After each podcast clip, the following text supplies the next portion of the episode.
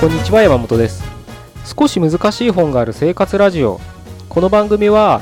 哲学書や思想書などに興味ある方が私も読んでみようかなと思うきっかけを提供する番組です。それでは第53回目ですね。よろしくお願いします。今日はですねまあ好き勝手に決めていいんじゃないかってことをお伝えしたいなと思っております。というのもですね、あの、ちょっと前なんですけど、僕こんな質問をされたんですね。あの、山本さんはなんで本を読むんですかって言われたんですよ。まあ確かにね、こういったポッドキャストでも少し難しい本を生活に取り入れたらどうですかみたいな話もしてますし、それこそあの、読書会をね、開催したりとか、もしてるのでね、そういった質問が出るっていうのもわからないではないんですけど、あの、質問された方としてはですね、僕としては、これね、その時結構気づいたんですけど、すごくね、答えるの難しいなと思っちゃったんですよ。というのもね、もちろんなんか、かっこつけて、自分を高めるためですとかね、ビジネスのアイディアを得るためですとか、何か今、うーん、なんだろうな、思考の頭の、うん、なんだろうな、体操というかね、新しい、あシナプスの接続をとかなんかわかんないけど、何でもね、そういうのを、うん、言えると思うんですよ。まあ、暇つぶしでもいいですしね、知的好奇心でもいいんですけど、まあ、いろんなね、あのー、回答はできるかと思うんですけど、ただね、その質問されて僕が思ったのは、なんかね、どれもね、その人が欲しい回答多分その人はそういう質問するってことは何かしらの答えを期待してるとは思うんですけど、その人が期待する答えって僕は言えないんじゃないかな。僕がね、がなんか提示することはできないんじゃないかなと。それこそさっきいろいろ言いましたけど、それがなんかね、すべて僕自身に対してもなんですけど、なんかね、かっこつけて言ってるだけなような気がするんですよね。なので、すごく、本当に正直に言っちゃえば、読みたいからしか言えないんですよね。本当あのジョージ・マロリーでしたっけ？そこに山があるからさしか言えないんですよ。まあこれはちょっと誤訳として伝わってますけどね。まあ言いたいことは、あのー、そういうことなんですよ。なぜ山に登るんですか？そこにエレエベレストがあるからさ、と言ったマロリー、言ったか言わないか本当かどうかわかんないですけど、まあそういう、言ってなくてもね、まあそういう言葉が伝わってるように、本当ね、なんかよくわかんないじゃないですか。そこに山があるからさって言われても でもなんか説得力はあるんですよね。だからこんだけ、あの、日本語訳としてもなんかマロリーのっていう人を知らなくてもそこに山があるからさって言葉は聞いたことあると思うんですよ。で結局でもじゃあ何それって言われてもよくわかんないじゃないですか。確か山あるけど山があるからって僕らは登りたいと思わないよって話になっちゃうじゃないですか。でもなんか説得力がある。なんかそういうよくわかんないことしか言えないなぁなんて思っちゃったんです。なんで本読むんですかって言われた時に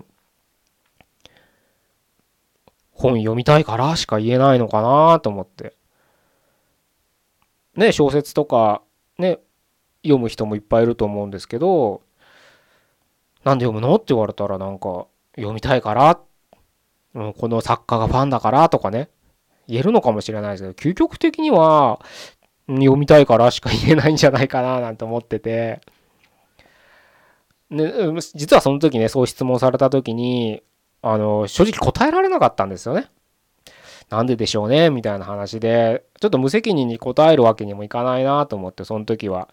うん、お茶を濁したって言ったら失礼なんですけどね。あの、ちょっと考えてみましょうね、みたいな話で収めたんですけど、で、家に帰って考えた時に、まあ今みたいな、今のところ結論に出てるんですね。でね、そう考えた時にあのまあその人の質問の背景っていうのもちょっと考えてみたんですよ。でやっぱりあの小説を読むのと違って哲学書とか思想書っていうのはなかなかその一般では読まないものじゃないですか。難解ですからね。なんか頭疲れるじゃないですか。で、そんなものをわざわざ読むのに何かやっぱり人は理由が欲しいんだなとも思うんですよ。まあそれは悪いことじゃなくて、まあ当たり前かなと思うんですよ。人間ってやっぱり理由がないとその何かをする動機にならあの何かをね起こすっていうのにやっぱり理由がないとね始められないと思うんですよ。だからまあ実際まあ僕は一応ね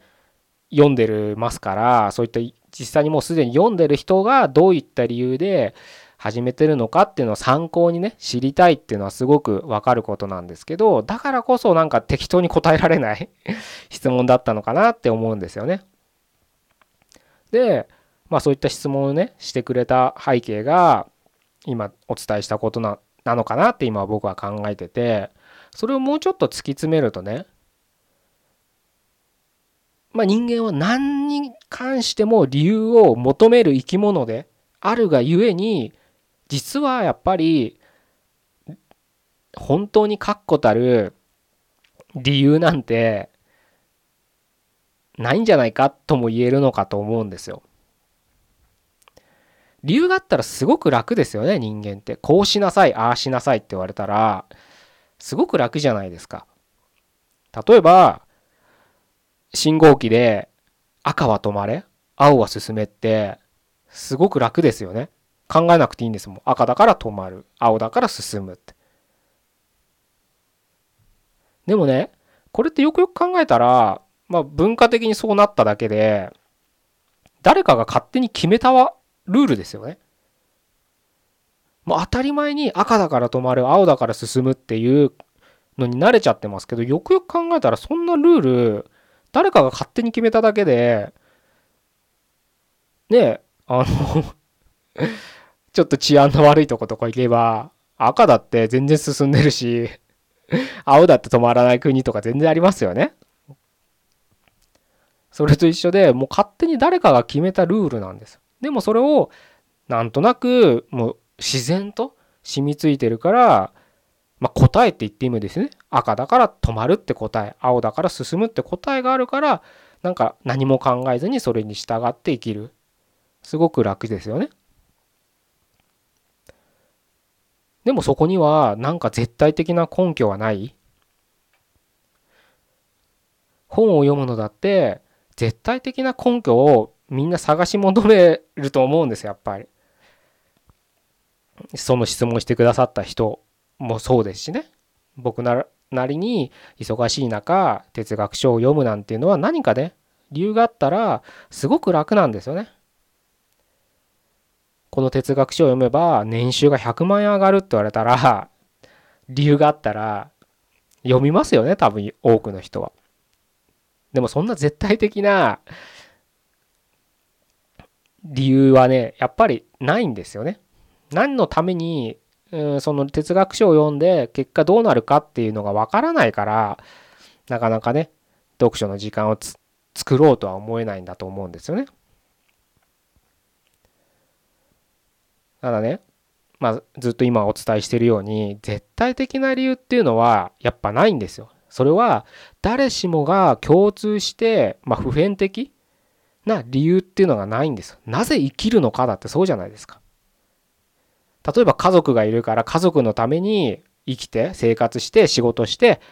みたいな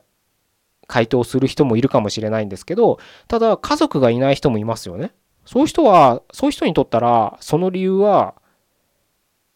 当てはまらないじゃないですか。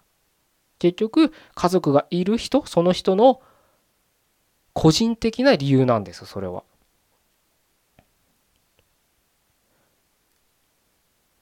なかなかその普遍的な絶対的な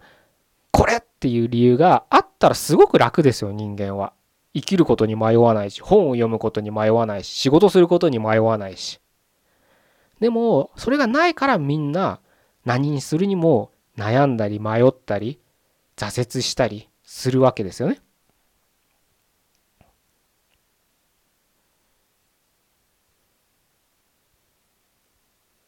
なのでね、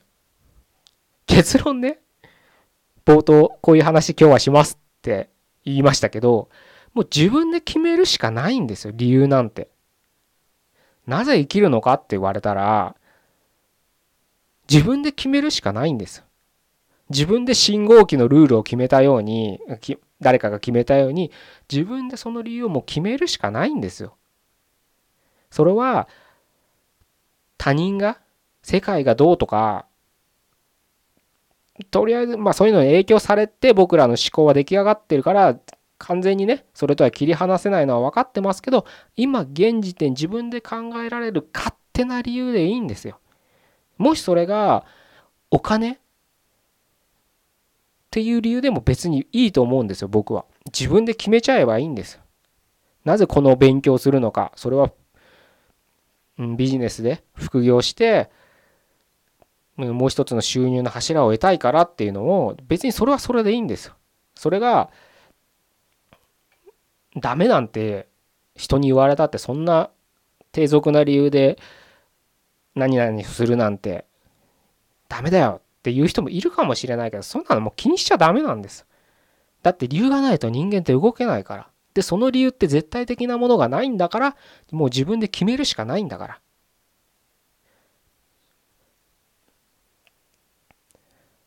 参考程度に人のね僕に質問してくださった人ものように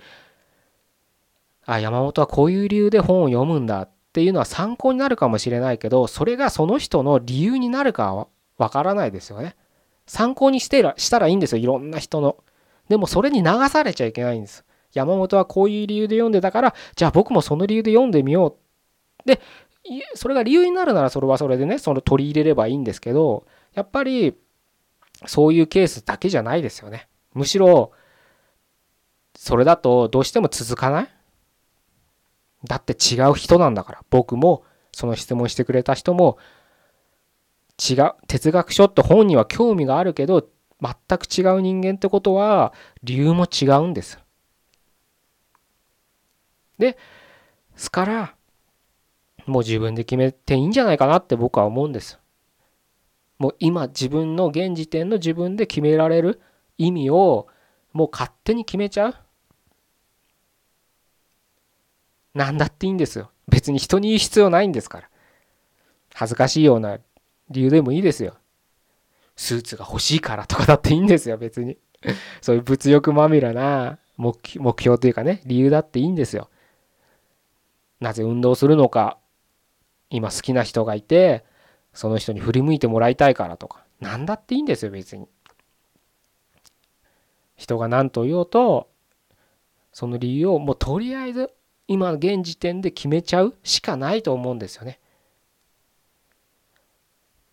どっかに答えがあると本当絶対的な理由があると思ったらいつまでたっても始められないですから。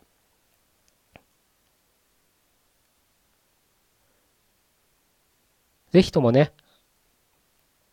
せっかくいろんなエンターテインメントがある中でこういった哲学書とか思想書に興味があるっていうのはそういう気持ちが芽生えたっていうのはちょっと気持ち悪い言い方をすれば多分偶然じゃないんですよ。きっと今まで生きてきていろんなことを悩み思い考えてきた思考自分の頭の中の回路がなんかねまあ偶然と言ってもいいかもしれないですけど何かしらいろいろ結びついて今そういった偉大な書物人類の英知とも言われるような人たちの言葉に触れなきゃいけないっていう今タイミングだから何かそれが原因でちょっと興味が芽生えてるはずなんです。であとはもう一歩なんです。もう自分で決めちゃえばいいんです。その本を読む理由を。で、それは人によっては具体的な理由でもあれ、あってもいいですし、抽象的な、漠然とした理由でもいいんです。それはもう自分で決めるしかないんです。できっとそれは自分で決めれるはずですから